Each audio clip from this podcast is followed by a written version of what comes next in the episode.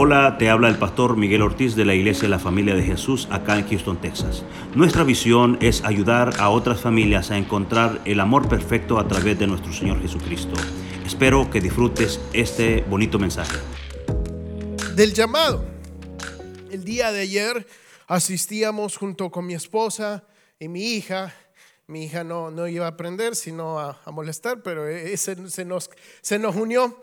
Eh, era una conferencia de padres eh, de, Lucas Ley eh, y la, la, temática de la conferencia era el legado y era más que nada acerca de dejando un legado a nuestros hijos, cómo ser mejores padres para dejar un legado a nuestros hijos. Entonces, el habían varios oradores, incluyendo a Lucas Ley, Danilo Montero, o sea, mucha gente, gente muy que, uno dice que de aprender y de, tomar lo que Dios le ha dado, pero habló, uno de los oradores era eh, un, representante o uno de los ministros del ministerio de Billy Graham.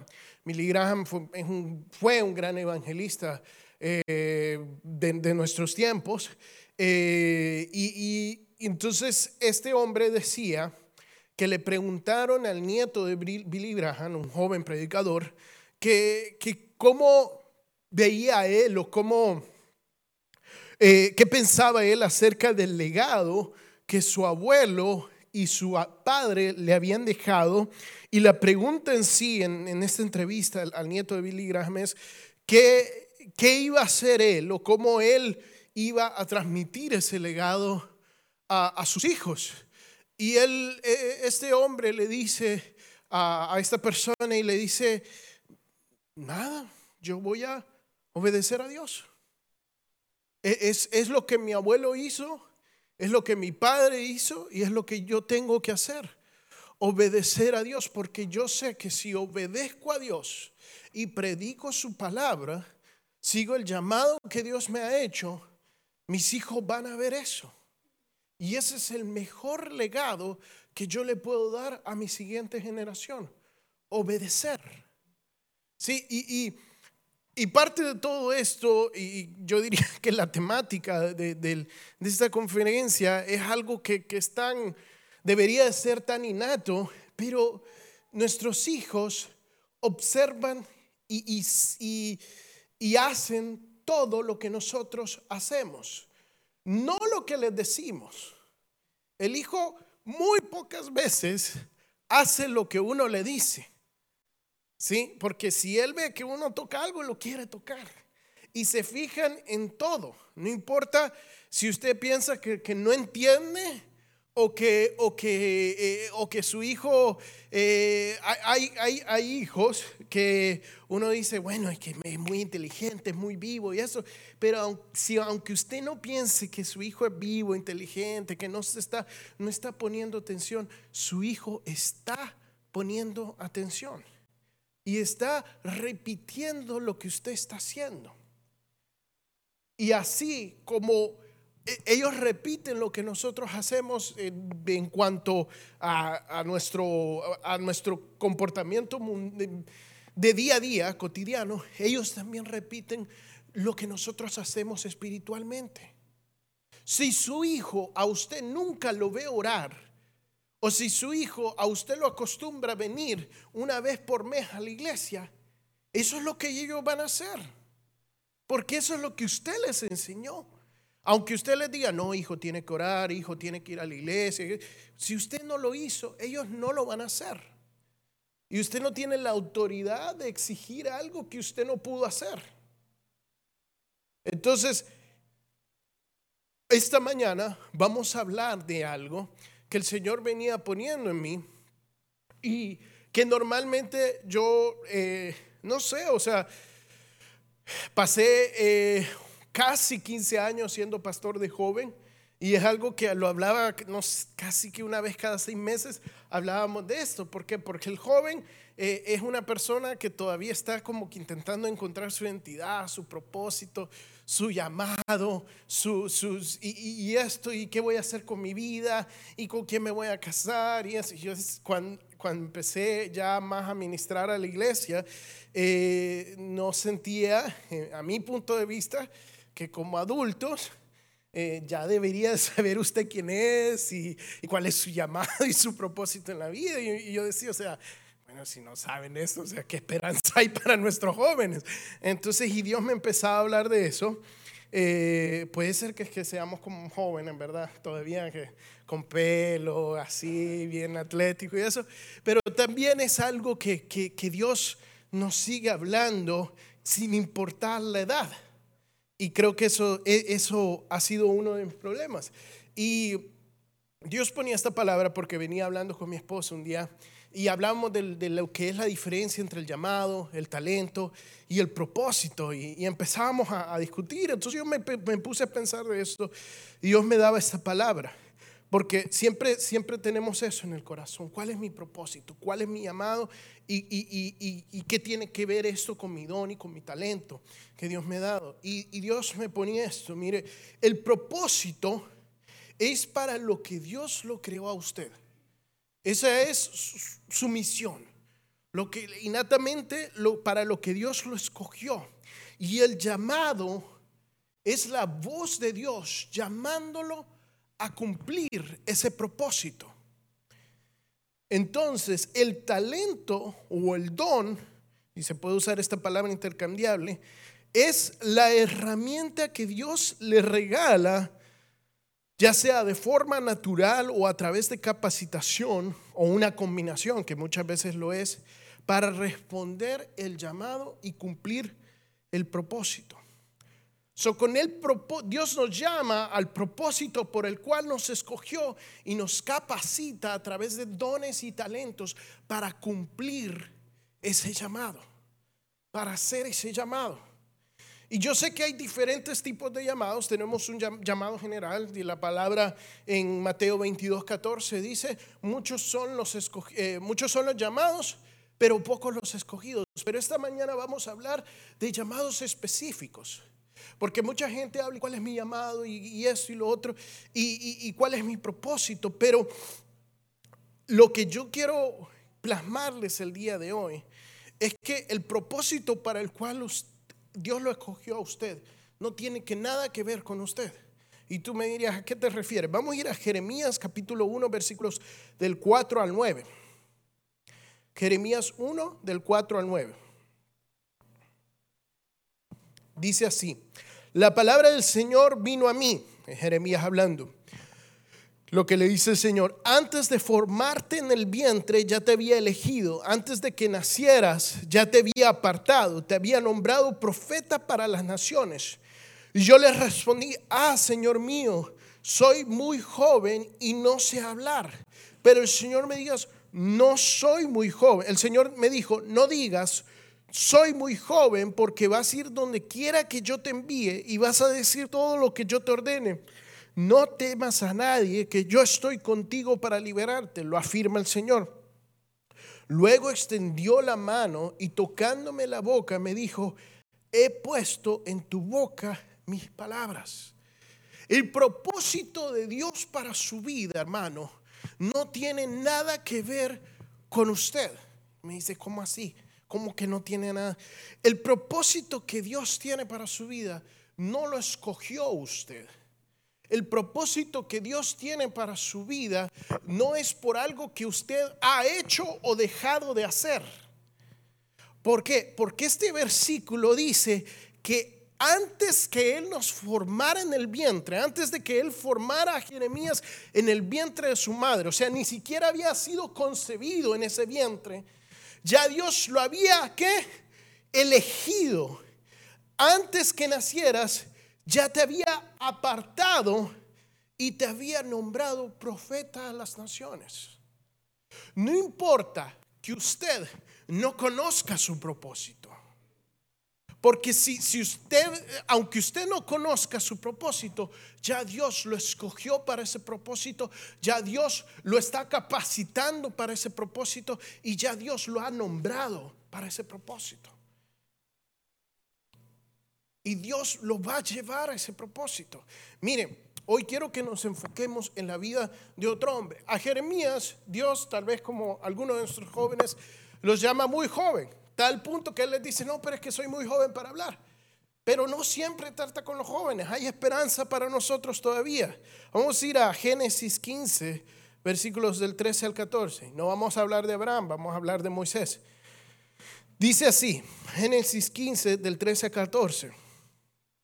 El Señor le dijo, versículo 3, el Señor le dijo a Abraham, debes saber que tus descendientes vivirán como extranjeros en tierra extraña, donde serán esclavizados y maltratados durante 400 años. Pero yo te castigaré, pero yo castigaré a las naciones que los esclavizara, y luego tus descendientes saldrán en libertad con grandes riquezas. Dios le revela a Abraham más de 400 años que naciera Moisés que ya Dios había, iba a permitir que su pueblo, que la descendencia de Abraham fuera esclavizada, fuera sometida a este tratamiento horrible. Pero le dice a Abraham, no te preocupes porque yo los voy a sacar de esa esclavitud y voy a avergonzar a esa nación que los mantenga en esta esclavitud y los voy a hacer muy ricos. Dios no le está diciendo todo lo que él, el plan que ya tenía. Pero implícito en esto está la, elección de Dios hacia la vida de Moisés 400 años antes. Dios había escogido a este hombre Moisés para salvar a su pueblo. Dios 400 años antes ya sabía que ese muchacho lo iba a intentar de matar al faraón, pero Dios lo iba a salvar. Dios ya sabía el propósito que los iba a sacar de la tierra de Egipto, que los iba a llevar por el desierto hasta la tierra prometida. Mucho antes que Moisés pudiera decir, sí, voy. Y la esperanza aquí, hermano, está que posiblemente 400, 2000 años antes, aún antes de la muerte de Jesucristo, Dios ya tenía un propósito para tu vida. Dios ya te había escogido para levantar a otros, ya te había escogido tal vez como profeta, como predicador, como pastor, como evangelista. Ya te había escogido para llevarte a ese propósito. Entonces tú dirás ahí sentado y me dice, ok, me parece, me parece muy lindo, pero, o sea, yo ni siquiera estoy sirviendo en la iglesia. ¿Cómo voy a ser predicador? ¿Cómo voy a ser pastor? Este no me conoce, no sabe quién soy. Los pecados que cometo y lo que está diciendo. Lo fácil porque está ahí arriba diciendo todo eso. Y vuelvo al punto. No depende de ti el propósito que Dios tiene para tu vida. Y eso es lo hermoso. Tú dirías, bueno, pero quiero que... No, porque si dependiera de nosotros, lo, arruinaríamos. El propósito que tú quieres para tu vida es mucho más bajo de lo que Dios tiene para ti y de lo que Dios ha planeado y se está imaginando para ti. Mire, vamos a ir a, vamos a, ir a, Éxodos capítulo 2, versículos del 11 al 12. Vamos a hablar un poco acerca de, los, de cómo Dios te capacita para cumplir este propósito, que es el talento. Éxodos 2, del 11 al 12, dice así, un día, cuando ya Moisés era mayor eh, de edad, fue a ver a sus hermanos de sangre y pudo observar sus penurias. De pronto vio que un egipcio golpeaba a uno de sus hermanos, es decir, a un hebreo. Miró entonces a uno y a otro lado y al no ver nadie, mató al egipcio y lo escondió en la arena. Vemos que el, propósito de Moisés era liberar a su pueblo y llevarlo hasta la tierra y enseñarle la voluntad de Dios a ese pueblo.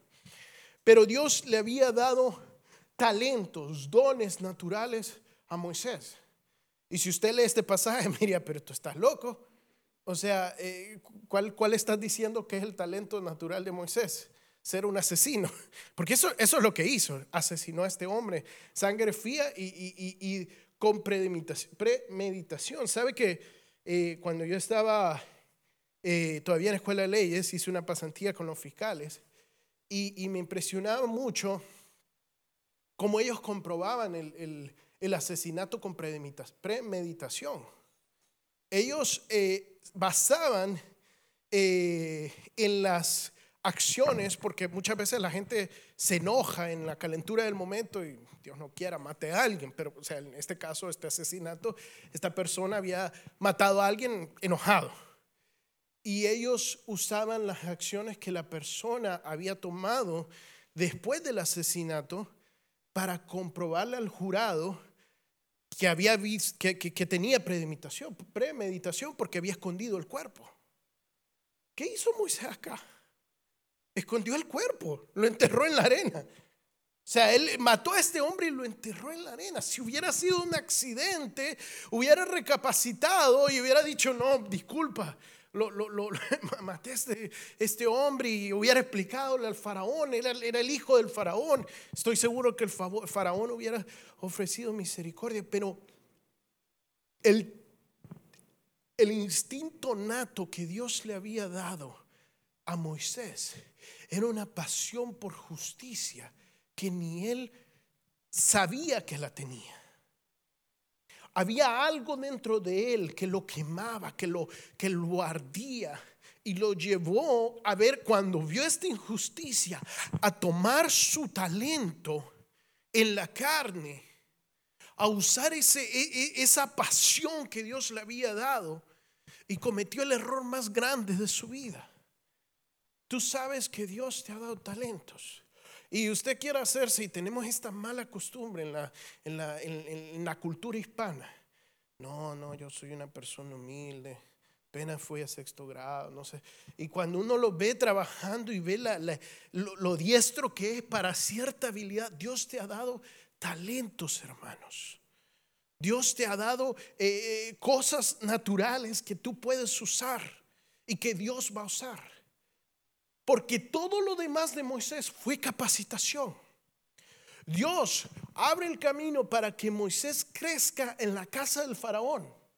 Y Moisés adquiere una de, las habilidades más únicas en ese tiempo, que era leer y escribir. Moisés en el Antiguo Testamento es uno de los pocos personas, especialmente en el Pentateuco, que sabía leer y escribir. ¿Sabía usted que antes de Moisés los hebreos lo que hacían es que eh, Adán le contaba a su hijo Abel, a, Caín o, al otro hijo Het, le contaba cómo Dios había hecho todo. Y él le contaba al otro, y él le contaba al otro. Y así pasaba la palabra de Dios. Nadie había transcribido, transcrito la palabra hasta que, hasta que vino Moisés, porque Dios lo preparó 40 años con la mejor educación, con los mejores recursos. Pero eso no era algo nato de Moisés, ese fue un talento que él capacitó. Y habiendo crecido en la casa del faraón, después de este asesinato, Moisés sale huyendo y se va a Madián. Sabía que Moisés, es como, como un muchacho. Cuando un muchacho ha crecido aquí en Estados Unidos, tiene una cultura americana. Usted lo va y lo tira en, en Monterrey, en San Salvador. Eh, muchacho no se halla, no entiende nada. Yo me acuerdo, y, y, hoy me da risa, pero, o sea, es tan, es como el sistema lo programa acá que cuando yo fui a hacer el seminario en Argentina, eh, nos ponían a hacer eh, tareas. Y una de mis tareas era lavar la, vasija, los platos. Y tenían eh, cubiertos de, plástico. Si yo agarro el cubierto de plástico y lo tiro. Y todo, no, no, que no sé qué, no sé cuánto, que eso se lava. Y yo, ¿cómo van a andar lavando un cubierto? Porque en mi cabeza, o sea, no cabía que eso no era algo desechable. O sea, y esa es la cultura americana. Ahorita tal vez usted está pensando, y ¿verdad? Los platos desechables solo los tiro y eso. Y son cosas que, que el sistema consumista aquí lo crea y, y son otras culturas. ¿Por qué le digo esto? Porque eso es lo que, esa es la mentalidad que Moisés tenía. Moisés era un egipcio, era hebreo, o sea, de, de, de, sus raíces eran hebreas, así como mis raíces son salvadoreños, pero tenía una mentalidad egipcia. Y cuando Moisés se va a Madián, se vuelve pastor de ovejas. Y lo peor, lo peor que un egipcio podía ser era pastor de ovejas. O sea, e, este es un muchacho americanizado, o sea, egipcio. Y le toca hacer la labor más vil para un egipcio. Y esa era parte de la capacitación que Dios le estaba dando. ¿Por qué? Porque las ovejas son mejores ovejas que los seres humanos. Y es más fácil a pastorear a una oveja que pastorear a un humano. Y Dios lo estaba preparando para pastorear al pueblo de Israel. Dios le estaba enseñando la paciencia que iba a tener que tener con estos, con estos seres para que cada vez que se equivocaran no pedir que descendiera fuego. 40 años, 40 años estudiando y 40 años de práctica como pastor. 80 años de preparación y capacitación, forjando esa, esa pasión natural que tenía, ese talento natural por pelear por libertad, forjándolo a algo que Dios pudiera usar. Yo te quiero decir esta mañana que no importa en el proceso que tú estés, tal, tal vez a ti te está tocando hacer una labor vil y humilde. A mí me toca a veces representar gente de nuestros países estudiados y vienen y, hacen trabajos que nunca imaginaron hacer acá. Y yo me pongo y digo, pero si esto es normal, o sea, eh, eh, y, ganan 10 veces de lo que ganarían en nuestro país siendo profesionales.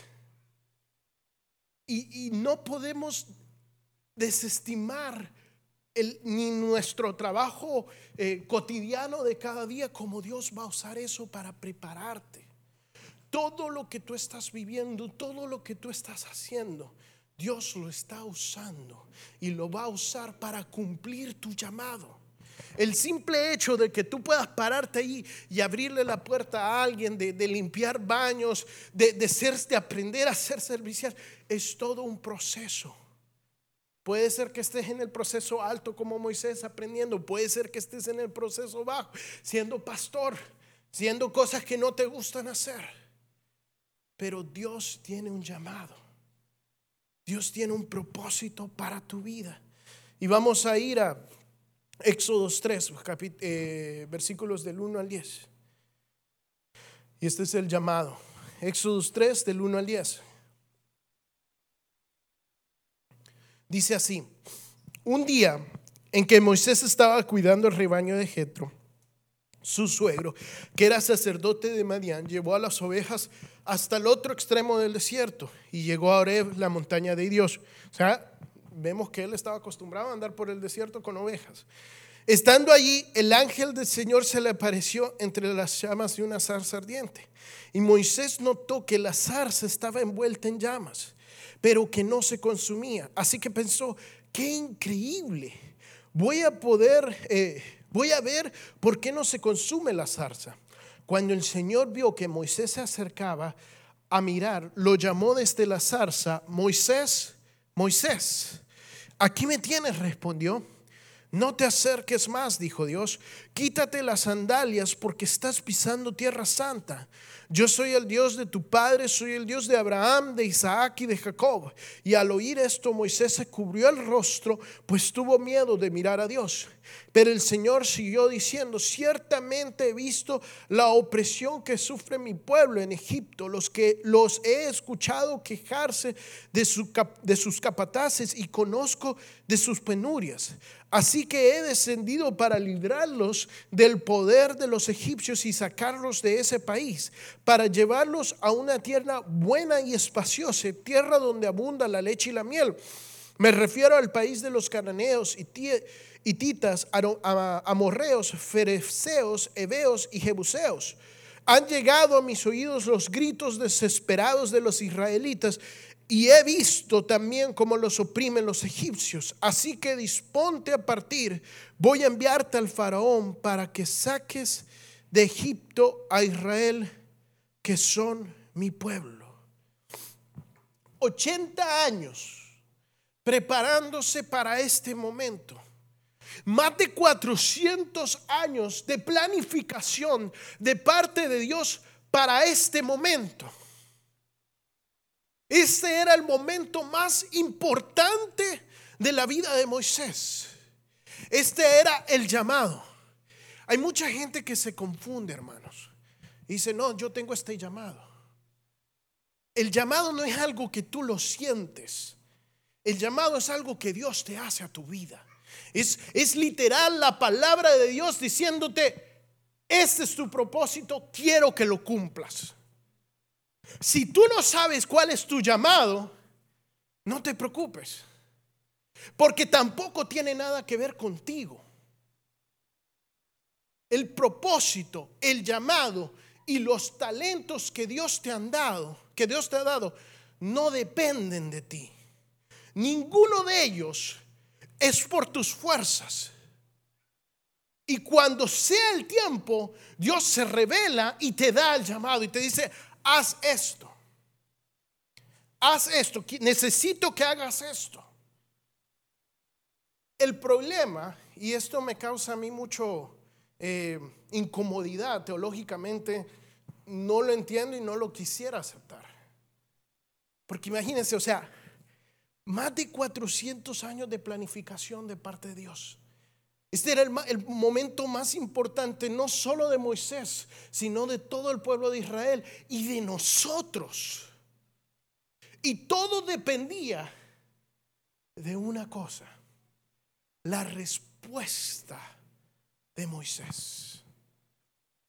Tú y yo no estuviésemos aquí, tal vez, si Moisés hubiera dicho no el llamado, el propósito, los talentos y los llamados no dependen de ti, pero la respuesta al llamado sí depende de ti. Como tú respondes cuando Dios te llama, es, es lo único que tú puedes controlar y es lo único que depende de nosotros. Dice la palabra que si nosotros callamos, las piedras van a hablar por nosotros. A, Ruth le dijeron, tú qué sabes, si tú no actúas, tal vez, tal, eh, perdón, Esther, eh, tal vez de otro lado venga la salvación, pero para esta hora te ha levantado Dios. Puede ser eh, Moisés, 80 años, todavía hay esperanza para aquí todo, ¿verdad? Si Dios todavía tú no sabes cuál es el llamado. Y puede ser que tú estés sirviendo en una cosa. Eso no significa que ese sea tu llamado. Como Moisés, servía de pastor, servía de estudiante. Eso no significa que, Dios no te ha hecho tu llamado. Pero lo que importa, hermanos, es nuestra respuesta. ¿Y cuál es la respuesta de Moisés? De, ¿Cuál es la respuesta que le dice? el versículo 4, este es el llamado. Cuando el Señor vio que Moisés se acercaba a mirar, lo llamó de la zarza, Moisés, Moisés. En la Reina Valera dice, heme aquí, heme aquí. Nuestra respuesta tiene que ser en obediencia. Yo no sé cuál va a ser tu llamado, pero el, el tema es que cuando Dios diga, te necesito, tú digas, aquí estoy. Y si te gusta lo que estás haciendo o si encuentras 100% eh, satisfacción o emoción por lo que estás haciendo, casi que te puedo garantizar que ese no es tu llamado. Porque normalmente el llamado cuesta. Normalmente el llamado es difícil normalmente el llamado te va a obligar a sacrificar algo. Ese no es el propósito de Dios, pero es lo que requiere. Porque si la obediencia fuera fácil, entonces sí seríamos mejores ovejas que las ovejas. Pero no lo es. Pero depende de ti cómo tú reacciones las reacciones de tus propias generaciones. Tú le vas a enseñar a tus hijos la obediencia a Dios, La obediencia a las autoridades. El decir que sí. Moisés dijo, heme aquí. Pero ¿qué dijo después de eso? Cinco veces. No, no puedo hablar. Que no, que, que se le lengua la traba. Es que no puedo. ¿Y qué hizo Dios? Le proveyó una media salida, a Aarón. Y Aarón fue lo peor que le pudo haber pasado al pueblo de Israel. Aarón fue el sacerdote del pueblo de Israel, pero él mismo levantó un becerro que se murieron muchos israelitas, sus hijos quemaron fuego extraño y toda la descendencia de Aarón que eran sacerdotes, era un sacerdocio eh, podrido a tal punto que, que, que Dios tiene que mandar al hijo para reemplazar ese sacerdocio. ¿Por qué?